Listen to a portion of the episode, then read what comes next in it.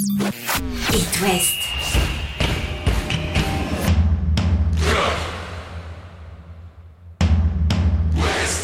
Cop West. Chaque lundi et jeudi à 20h. Simon Rongoat, Catel Lagré. Bonsoir Catel Lagré. Bonsoir Simon Rongoat. Et oui, on est là pendant la trêve internationale, aussi avec un invité de marque ce soir. Lorenz Assignon, le défenseur du Stade Rennais, qui a sans doute regardé son copain Adrien Truffert faire ses premiers pas en bleu hier soir. On va lui parler également de l'actu du Stade Rennais, forcément. On écoutera aussi, tiens, côté nantais, Fabien Santonce qui est arrivé de Metz et le joker médical recruté euh, par le Football Club de Nantes. Joker tout court d'ailleurs, pas médical du Mhm. tout. Mais je parle de médical parce qu'il arrive Parce que médicalement, c'est pas Il terrible. y a un petit souci, il nous parlera de, de sa, sa blessure avec euh, le coach euh, Comboiré, on en dira un mot. Et puis, euh, on aura également un clin d'œil sur certains internationaux de nos clubs à Lorient, à Angers ou à Brest. Allez, on est parti pour un petit quart d'heure de foot partout dans l'Ouest.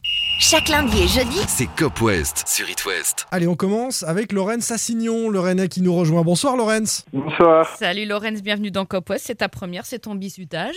Euh, ça se passe bien, cette trêve? Alors, vous n'êtes pas nombreux, hein. même euh, Steve Mandanda est parti. Il n'a pas joué euh, hier, mais Adrien, oui. Adrien Truffert, il est rentré à la 65e à la place de Mendy. Première sélection validée, donc. Euh, tu as vu sa petite euh, demi-heure dans un contexte pas facile. Hein, euh. Ouais, c'était un, un match assez compliqué. On n'a pas vu la meilleure équipe de France, certes. donc c'était un peu con, c'était un peu compliqué pour lui de rentrer dans, dans ce genre de match.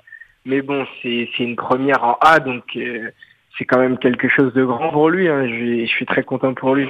Est-ce que tu as échangé des messages avec lui? Est-ce que le groupe Rennais, d'ailleurs, l'a un petit peu chambré au moment où on a appris qu'il allait rejoindre l'équipe de France? Euh, C'est quand même un, un- un sacré euh, nouveau défi pour lui. hein. Ouais, non, moi j'étais énervé contre lui parce qu'il ne l'a pas dit directement. J'ai dû l'appeler. et Ah. Je l'ai su. ouais, donc euh, j'ai dû l'appeler. Et après, ouais, franchement, j'étais, j'étais grave content. Même moi, j'y croyais pas et tout. J'étais, j'étais tellement content. Après, toute l'équipe euh, sur notre groupe WhatsApp l'a félicité et tout ça. Donc euh, voilà. Et comment t'étais devant ta télé alors? Est-ce que t'étais comme tous les supporters rennais avec qui on, on en a parlé, qui nous disent J'ai- chaque passe, je voulais qu'elle soit nickel, qu'ils réussissent tout euh? Ouais, bah oui, c'est sûr. Je voulais qu'il réussisse tout. C'est sûr. À chaque fois que, à chaque fois, je le cherchais sur la télé, même quand il a pas joué, je le cherchais et tout ça. Non, franchement, c'était cool. C'était un peu euh, le petit frère, euh, Adrien, au centre de formation.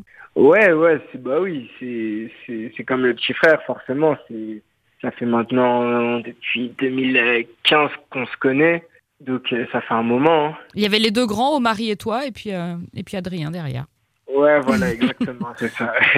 Bon, toi, tu es estampillé euh, officiellement sauveur des Rouges et Noirs depuis euh, ce but euh, zlatanesque à l'Arnaca en, en Europa League.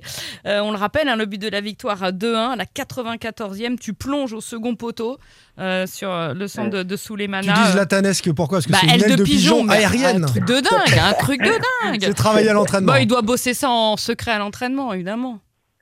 non, c'est même pas travailler, c'est l'instinct du buteur. Hein. Ah c'est bah mon oui. passé d'attaquant, c'est pour ça. Mais c'est vrai que tu as été formé comme euh, attaquant. hein.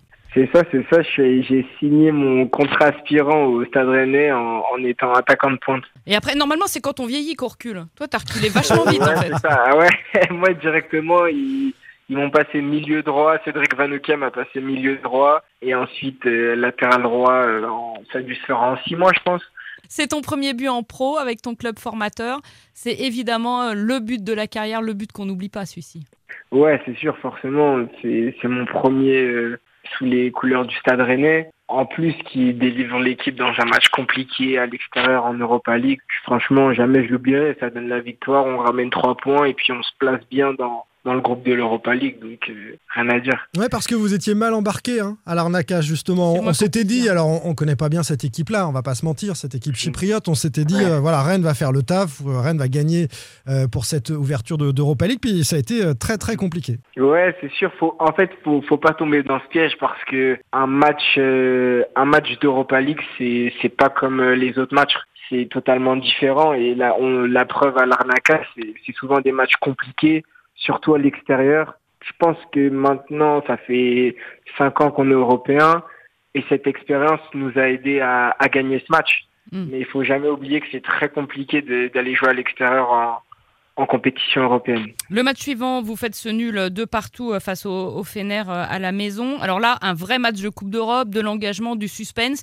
Et puis à l'arrivée, pas mal de, de, frustration avec ce, avec ce match nul. Il y a l'expulsion d'Amari Traoré en fin de match. Il y a le penalty. Il y a un penalty, ouais. Ouais, forcément. Après, on a quand même fait dans l'ensemble un, un bon match, c'est ce qu'il faut retenir et se servir de nos forces pour avancer.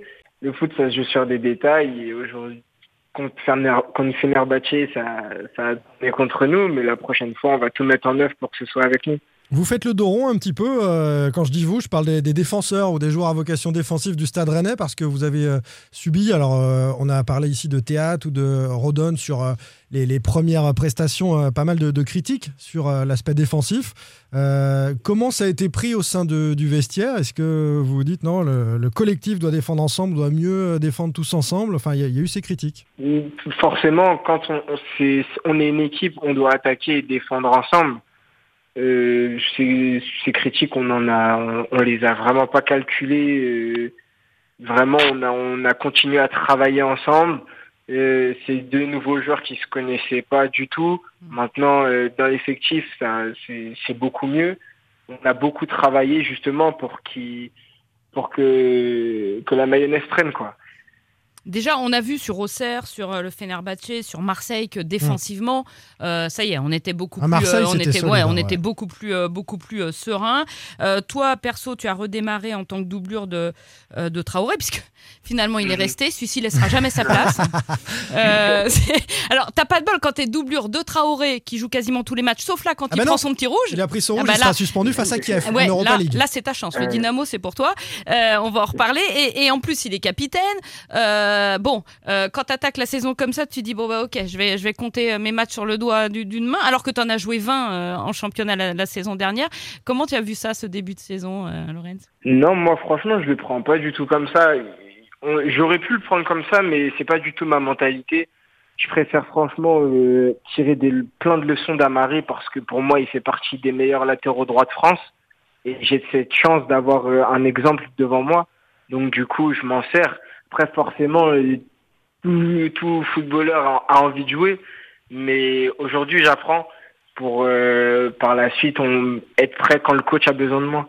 C'est vrai que tu as toujours la banane, toi. On a l'impression que quoi qu'il arrive, toi, tu as toujours la banane. C'est ce qu'il dit Baptiste Santamaria de toi. Il dit le gars est un jeune joueur, il a soif d'apprendre, il nous aborde plein d'énergie, c'est un super gars.